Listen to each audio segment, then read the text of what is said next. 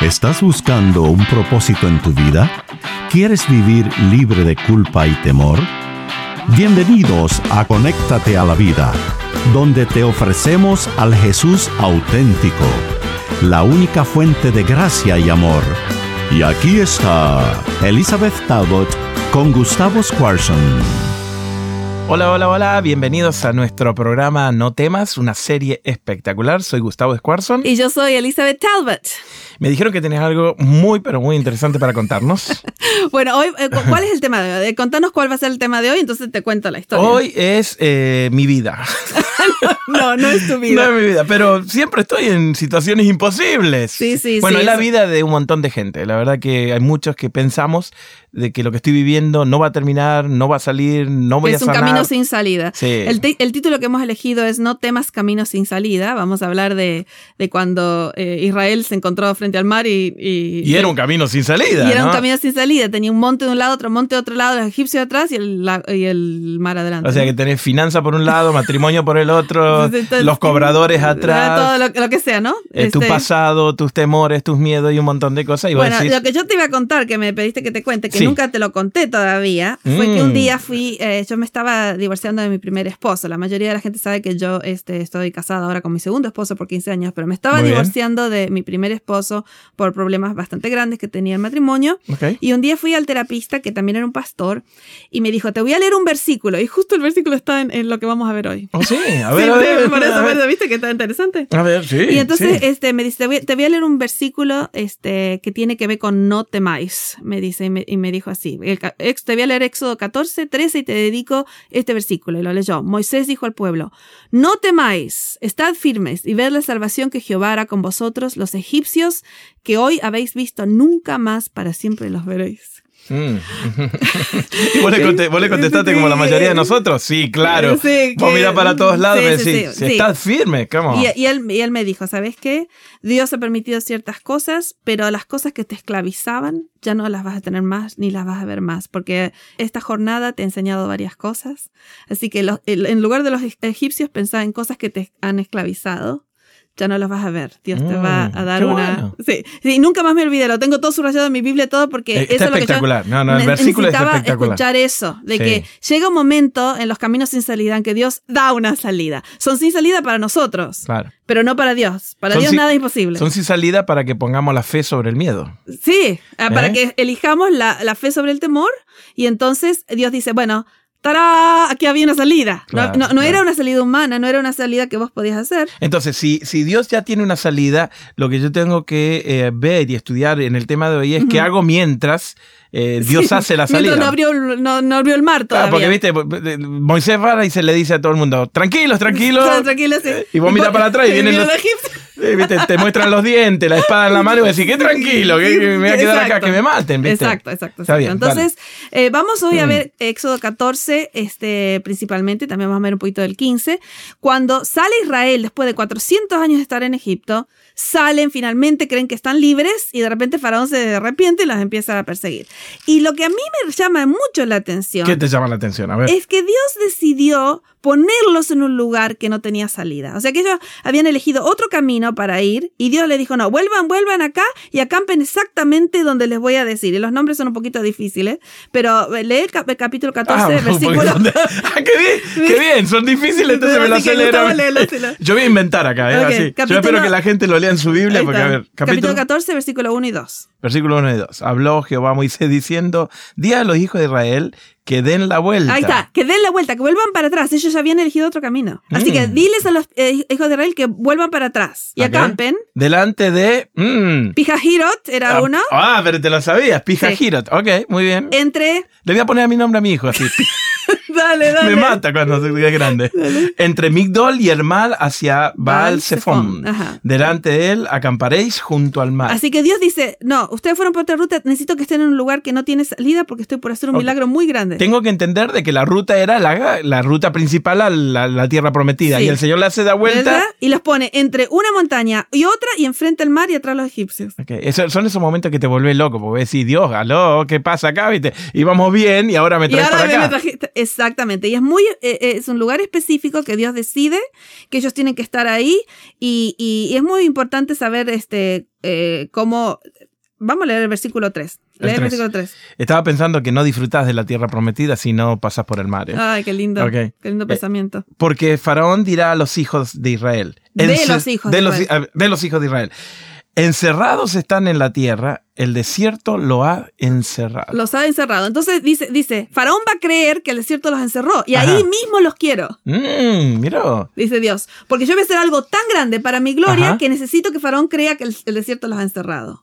Y sí, Dios tiene que hacer algo muy, muy grande en nosotros para que podamos mirarlo a Él como nuestro único eh, refugio en los momentos de Exacto, crisis. pero, pero por eso a veces vamos a estar, y, y- y en este eh, caso trabajó, porque Faraón dijo, eh, se encerraron en el desierto y mandó este, un montón, dice que 600 carros escogidos, Sí, versículo sí, sí, 7, sí, y muchos más carros de Egipto, y se vino con toda la armada y dijo, eh, esta gente se va a morir toda ahí. Claro, nosotros vemos la historia del final porque la estamos leyendo. Porque la De- conocemos. claro, la conocemos, está todo bien, ¿viste? Exacto. Pero estar ahí en ese momento y mirar hacia los No. costados y no ver salida. Exacto, y ahí te dice, Y ¿cómo- lo peor de todo es cuando estuviste en un lugar que ya ibas por, por, Por el camino, por el camino correcto. En 11 días estaba en la tierra prometida y Dios, para cómo, no es que vos metiste la pata o lo que.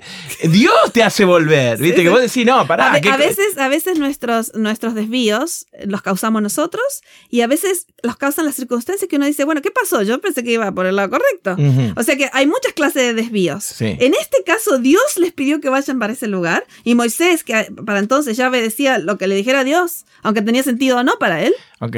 Entonces va y entonces eh, trabajó. Faraón empezó a... Pero fíjate qué miedo les agarró a ellos. Versículo 10 y 11. Versículos 10 y 11 dice, y cuando Faraón se hubo acercado, los hijos de Israel alzaron sus ojos y aquí que los egipcios venían tras ellos. Yo también me hubiera muerto de miedo, ¿qué querés que te diga? Sí. Por lo que los hijos de Israel temieron en, En gran, gran manera, manera. Y empezaron a los gritos a clamar a Dios. Sí, y, y- y A le Jehová. dijeron a Moisés, ¿no había sepulcros en Egipto que nos sacaste para que muramos en el desierto?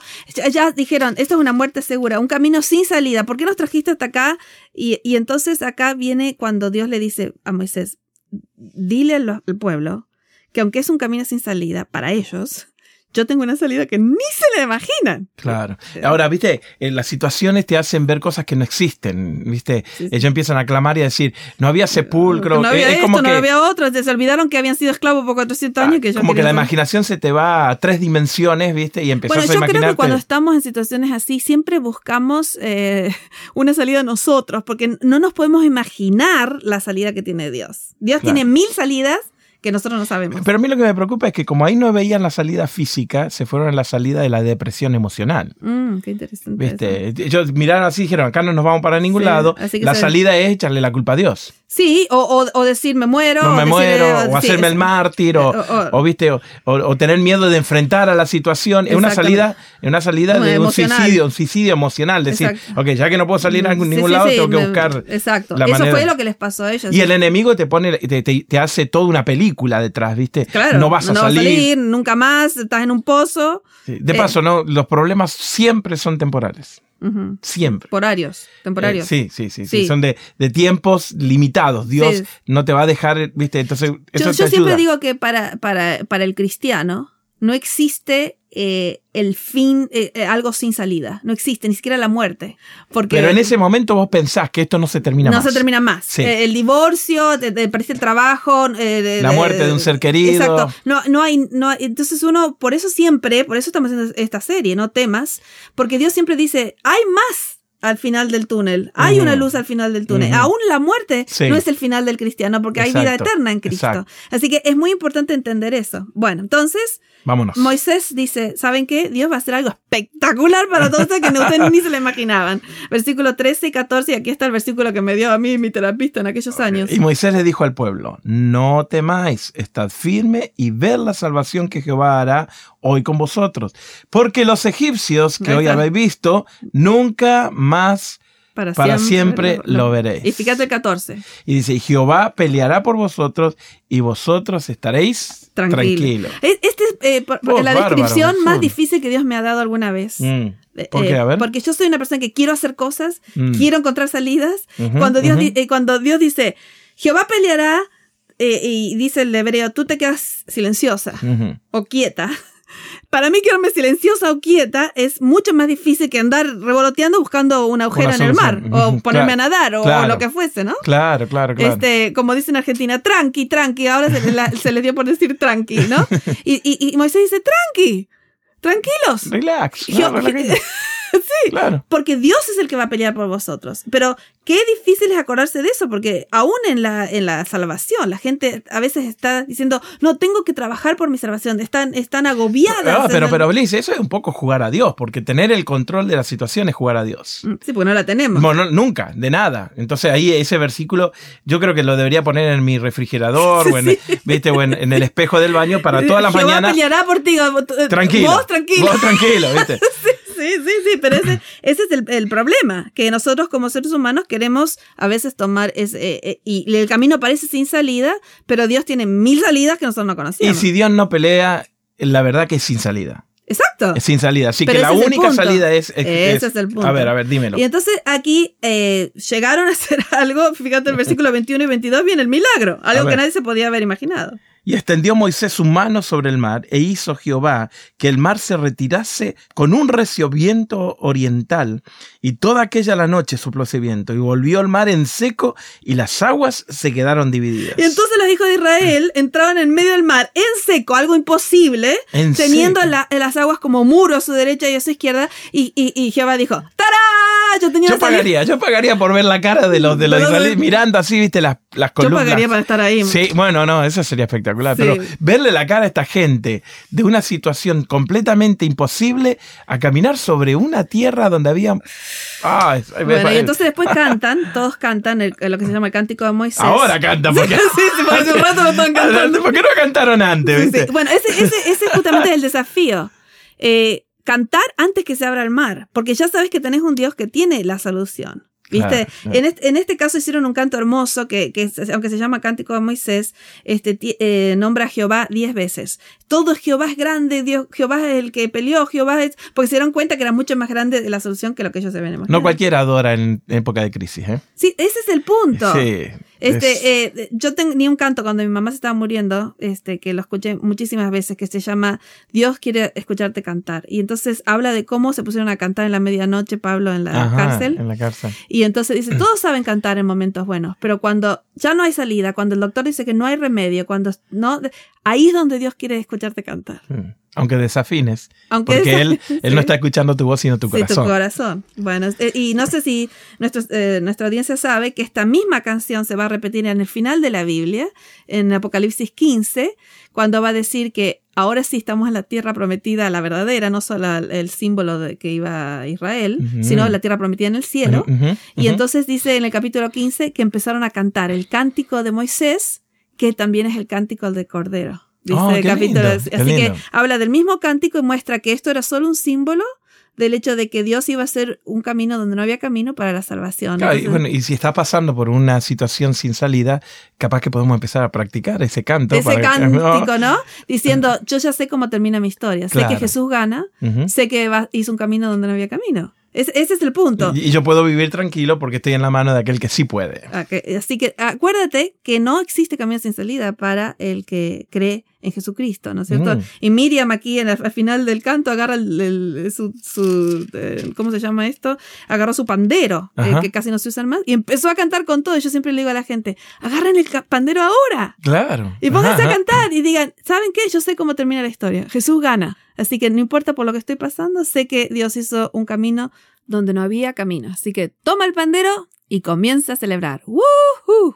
Gracias por acompañarnos en Conéctate a la Vida. Para devocionales, videos, libros en audio y mucho más, te invitamos a que bajes nuestra aplicación Jesús 101 y que visites nuestro sitio de internet jesús101.tv. Nuevamente, jesús101.tv. Hasta pronto y recuerda que con Jesús puedes vivir sin temor.